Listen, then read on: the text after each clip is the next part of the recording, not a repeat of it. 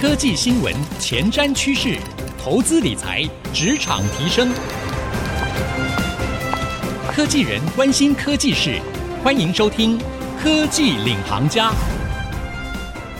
听众朋友，大家好，欢迎收听 IC 之音主客广播 FM 九七点五科技领航家，我是节目主持人朱楚文。科技趋势变化快速，要掌握科技趋势，同时呢，还要在商业模式上面可以持续的领先，然后持续的洞悉市场，一直以来都不是一件容易的事情。也因此呢，许多人都喜欢把目光放向戏谷哦，因为认为那边是创业的天堂，有非常多不一样的创意。戏谷也确实诞生了许多科。技的巨头，像是我们现在所看到的这美国的尖牙股啊，哈。不过呢，到底这些背后除了时机，除了科技的技术，里面当然很重要的还有领导者他们的智慧啊。今天呢，我们在节目当中来跟大家聊一个。在戏谷非常知名的一个传奇的创投创业大师，他呢把他的整个人生投资还有创业的智慧呢写成了一本书。这本书一出来就立刻非常的畅销，叫做《快乐实现自主富有》。我们今天呢特别邀请到在台湾啊，可以说是所有创业人的心灵导师了哈。AppWorks 的合伙人程九如老师呢，跟我们一起来聊聊这一本书。这本书是由传奇创投创业大师拉维所著的这一本《快乐实现自主富有》，欢迎陈老师。很好。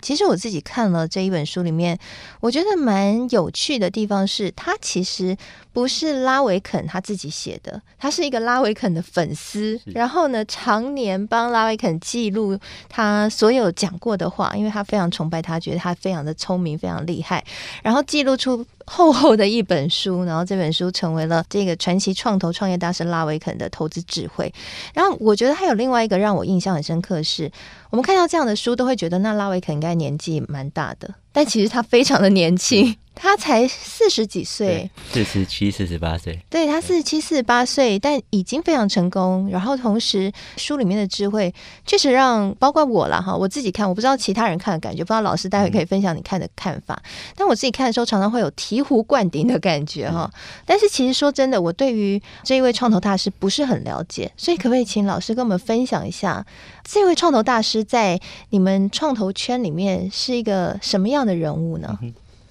哇，他在我们这个圈子算是蛮重要、蛮经典的一个人物啊。就是说，回顾从一九九九年开始，对，那之后其实是一个网络泡沫化，可是重新燃起来的时候呢，其实是从戏谷那边开始的。那戏谷那边其实就代表着说，很多新创东西，不管是 business model，不管是科技，各种的趋势都从那边开始。那他更是在中间的 insider。所以你去想说，我们远在其他地方的这些创业者，其实我们都想听戏骨的声音，嗯，对，因为当时呢，戏骨很多事情呢，它发生了之后呢，三年五年后就会在全世界各地去发生。所以我们在听他在讲述一些趋势、一些科技、一些新的 business model 的时候，好像在听未来人的一个声音从戏骨传过来。对，所以在那个当时，其实。对一般世界各地的一些，尤其是网络创业者来讲的话，他的讯息其实对大家是非常重要的。等于说，近代的创投业了解整个的商业趋势脉络的一个重要的资讯的来源哈。那他自己创业也非常成功，对，对不对？对，他在一九九九年的时候，其实就创了一个类似消费指南，对，最后辗转被 eBay 并购了。对，那他在中间其实他又成立了创投的基金嘛。又投资了一些不错的公司，包括 Twitter，包括 Uber，嗯，对。然后他自己在大概三十六岁的时候，大概二零一零年左右的时候，又创办了 AngelList，这是一个很棒的创举。他让全世界的人可以经过这个平台去了解在当地的很多的新创的团队，包括他们的 model，他们的一些计划，可以参与他们的募资。很多的投资人，很多创业者可以在上面做各种的分享跟交流。嗯，对，这对创业圈来讲是一个很重要的事情。嗯，所以他做了很多在创业圈当中的里程碑，然后促进这个产业更棒的一个交流。对，那我好奇想问一下老师说，因为你过去其实就有在 follow 这位创投创业大师拉维肯。是，可能你平常看是从报章杂志上面，嗯、或者他接受访问，或者他自己的平台上面看到他相关的一些观点。嗯、你看到了这一本书《快乐实现自主富有》之后，我觉得他算是蛮系统化的、完整的整理了拉维肯所有的一切。嗯、你看完之后，觉得跟你原本的对他的了解有不一样的地方吗？我觉得有一个很大的改观哈，我们去看说很多这个世界的名著，嗯，包括一些经书，包括圣经，哎，都是由这个粉丝去帮他们整个做一个串联的叙述，会让你觉得你跟这个人更贴近了，好像这个人就在你的身边，在跟你对话，你就看着很多的事情在发生，看着他怎么去决策，看着他怎么去取舍。其实借着这个他的粉丝。去帮他做了这个著作之后呢，我想跟以前的整个观点是不一样的。以前就好像在听一个广播，嗯，对，然后单方面听一件事情。可是借着这本书，我们觉得跟他距离拉近了，对，而且又知道说他从小时候的一个经历，包括他现在的整个在身心灵上面的一个修炼，对，那这个东西都是平常我们在呃一般的资讯里面比较少去看到的地方。嗯，你在这一本书的推荐序里面，因为这本书推荐序第一篇就是老师写的哈。那你在推荐序里面有一句话评价这一本书，我印象很深刻。你说翻阅本书也像在翻阅深层的自我，是为什么会写下这一句话？其实我我相信大部分人看完这本书都会有一种呃暮鼓晨钟的感觉，好像告诉你说，哎，其实你该要起来做点什么事情了。或是你该放下什么那种感觉，因为我们其实大部分人呢，生活在一个很奇怪的系统里面，一生出来就在一个社会的系统里面。这系统呢，基本上呢，它是为了所谓的这些已经存在的人在做服务。嗯，所以我们所有出生在这系统里面的人呢，就被定义了什么叫做成功，什么叫做好坏，然后我们的目标都被设定好了，所以我们一生下来一懂事，就在开始各种的竞赛。所以发现说，很多的人五岁进了学校，二十五岁出来，他不知道自己能干什么，要干什么。嗯，包括很多的创业者，他其实经营的非常痛苦。那么当初呢，可能只是觉得说这件事情做起来其实是容易的，可是他并不是他想做或他有兴趣的事情。可是，一件事业要成功，可能要经一个五年、十年，他必须在这五年、十年呢，面对他没有兴趣的东西，然后一直想怎么继续生存、拓展下去。那这些事情其实都是因为我们其实一开始就不知道自己真的要什么东西，是对。那经过这本书呢，纳瓦尔他把他的整个的过程，他把它用很科学的方式去拆解，他是怎么样去定位自己的，怎么样去选择他的要投入的项目，怎么去选择他的伙伴，包括他人生的另外一半，包括说他后面怎么去取舍各种的机会。其实这都让我们去想到说，那我现在在做的东西依据是什么？是对的吗？我现在做的东西基本上是有什么价值呢？那我明天接下来要执行的计划到底为的是什么？会让我重新去思考这件事情。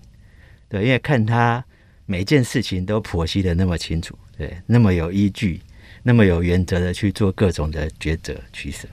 那我们自己呢，会反问。所以，其实看完这本书之后，就好像获得了很多人生的解答哦。是，他真的很不简单，因为他是一个戏骨传奇天使投资人，也是一个连续创业家。我们可能会想象说，他小时候是有很多资源的，但就像刚刚老师提到的。你只有讲到他说他的小时候，但是其实这本书里面就有写的很清楚了哈，就是他是在一个印度单亲移民的家庭里面长大，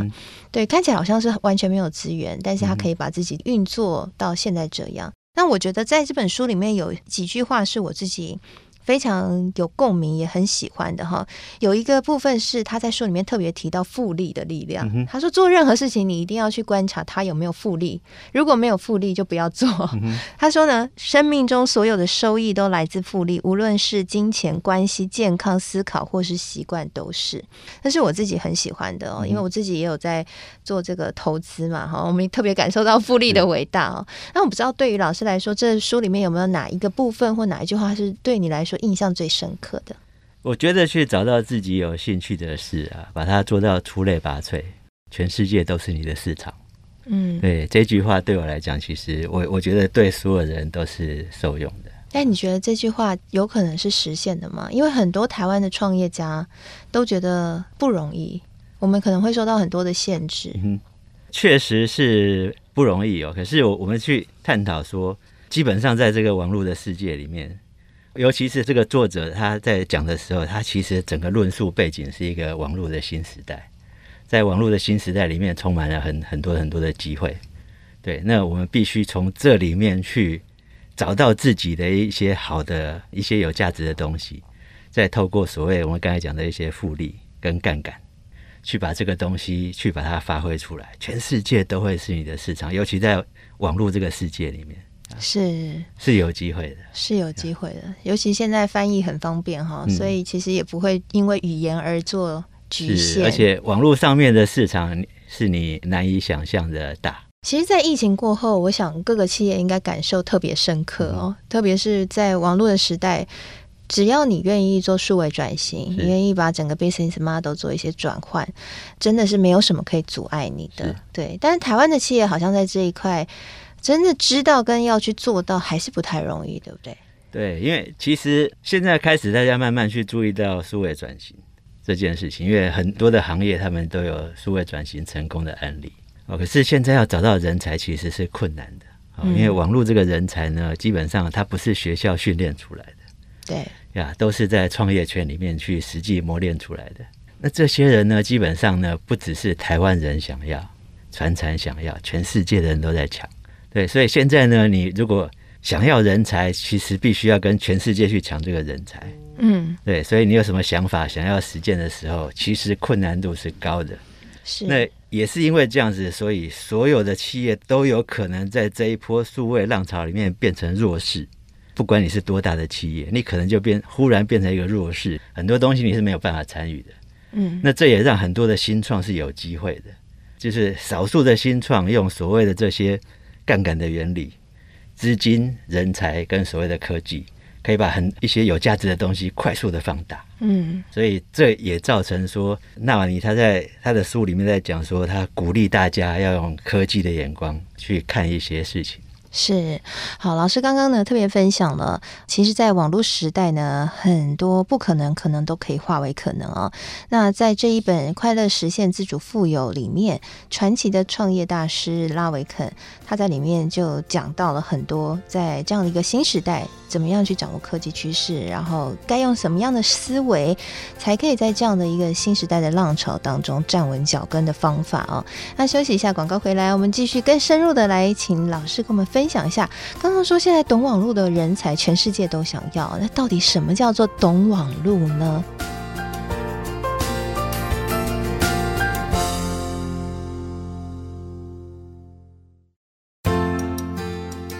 回到科技领航家，我是节目主持人朱楚文。我们今天节目当中为各位邀请到的是 AppWorks 合伙人程九如老师，他是台湾网络创业的先驱哦，在一九九九年就创办了 WebTV.com，是当年少数真正获利的 .com 的公司哦。今天呢，特别邀请到老师来跟我们一起聊聊传奇创投创业大师拉维肯的投资智慧与人生哲学。最近呢，有一本关于他的书出版了，叫做《快乐实现自主富有》。这一本书呢，一出出版就站上了 Amazon 的畅销书榜的第一名，它启发了数百万的读者改变人生指南哦。那陈老师呢，认为这一本书好像打开是在翻阅深层的自我哦。那原因是什么？我们上半集节目有说明哈，那老师有跟我们分享哈。如果你错过的话，没关系，你可以上到 Apple Podcast 上面搜寻科技领航家，你就可以回听前面的内容。那接下来下半集节目呢，我们想要再请老师来跟我们更多的分享一下，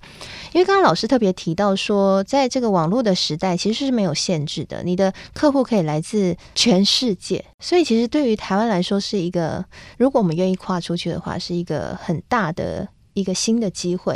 因此，现在每个企业，尤其在疫情之后，在积极的数位转型。不过呢，懂网络的人才现在是相当的稀缺的，凤毛麟角，然后加上全世界的人都想要，所以。台湾企业要怎么样去争夺到这样的一个网络人才，是现在很多企业很大的一个课题。那我想要了解一下，到底什么叫做懂网络？懂网络大概可以分从呃两个观点来看。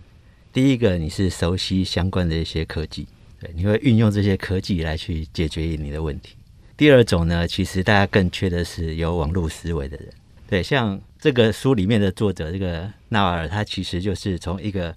他的背景是所谓的 computer science，跟经济学从这边出来，所以可以看他整个里面所有在讲的，不管是这些杠杆原理，不管是用这个复利的观念，其实里面讲的东西很多都是因为有网络科技这件事情，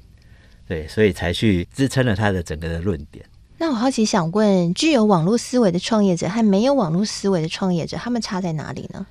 呃，基本上他们在解决问题的方式，跟他们在创造价值的方式是不一样的。我们举例，比如说，现在我们如果说要去解决偏乡的这些所谓的数位落差的问题，那很多人他们可能想说，那我们要怎么送电脑到一个偏乡去？可是你网络思维的人呢，基本上也会想说，其实我们不需要设这些，用这些桌机，不需要派老师去教他们，我们应该用一些 Pad 类似的这种东西，让这些偏乡的人可以跟全世界的人学习，而不是跟我们都市的人学习。所以有没有网络思维，他们在运用科技跟解决问题的方式上面，其实它的差异是非常非常大的。你的老师可能希望说学生可以到课堂上去学习，可是有网络思维的教育家，他可能在想说，怎么让我的学生跟全世界的教育家学习？嗯，对，那是完全不同的思维。所以听起来就是一个是有国界感，一个是完全是无国界感的，因为网络本来就是无国界的。对，所以有网络思维的人是他已经在这样的一个无国界的环境里面生存，不管是他学习或者是他运营，他可能都是。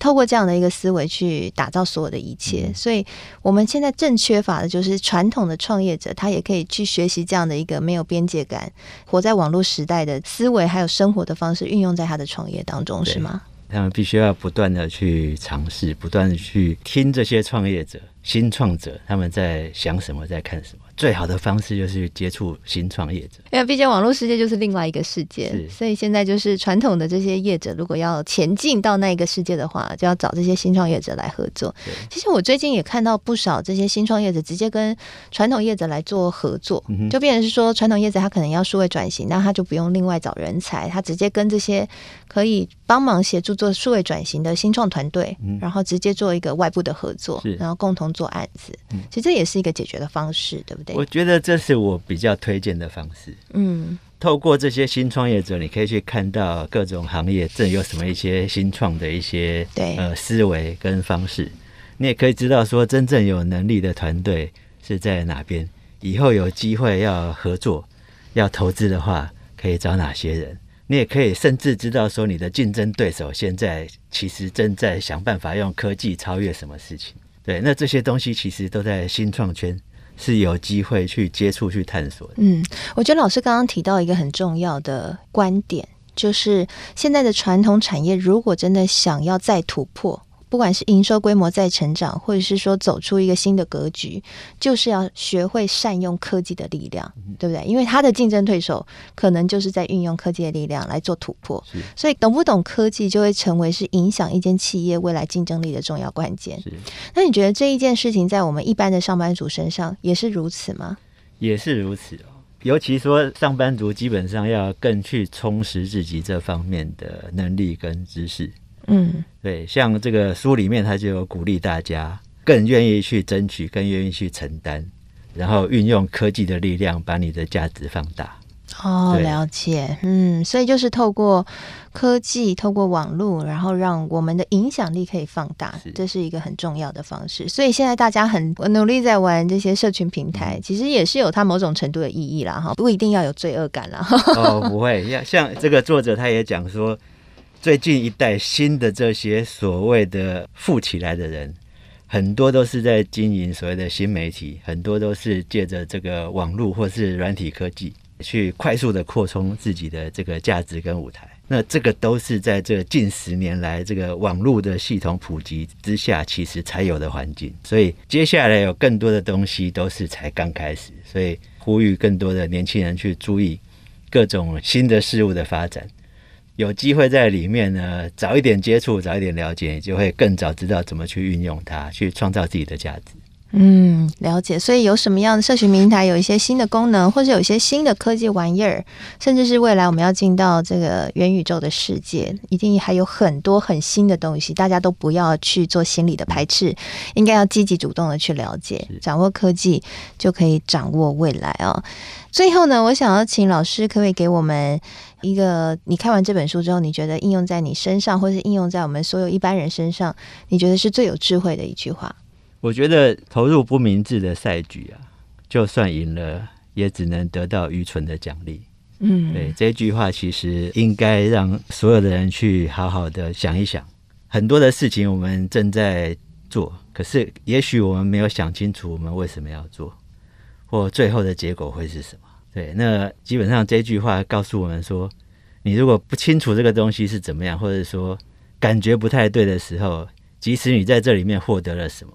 或得到了奖励，其实这个东西都不会是一个好的事情。好，非常谢谢陈九如老师来到我们节目当中，跟我们一起聊聊快乐实现自主富有，传奇创投创业大师拉维肯的投资智慧与人生哲学。不知道今天的内容是不是也触动你的心呢？最重要的就是对于新的科技哦，我们一定要积极的去掌握和了解，因为懂这些关键的新的科技，可能就会影响你未来的人生。谢谢您收听今天的科技领航家的节目，我是楚文。那我们现在节目呢，不仅会在 IC 之音主客广播播出，同时也会上到 Apple Podcast。所以，如果你喜欢我们的节目，可以上到 Apple Podcast 搜寻“科技领航家”，就可以随选随听我们所有的节目喽。那同时呢，在节目播出之后，我也会将刚刚陈老师精彩的分享，还有我的心得感想，写成一篇采访笔记，放在我的脸书粉丝团，搜寻“财经主播主持人朱楚文”，就可以看得到了。谢谢您收听今天节目，希望今天节目对您有所帮助。我是楚文，我们下次再会喽，拜拜。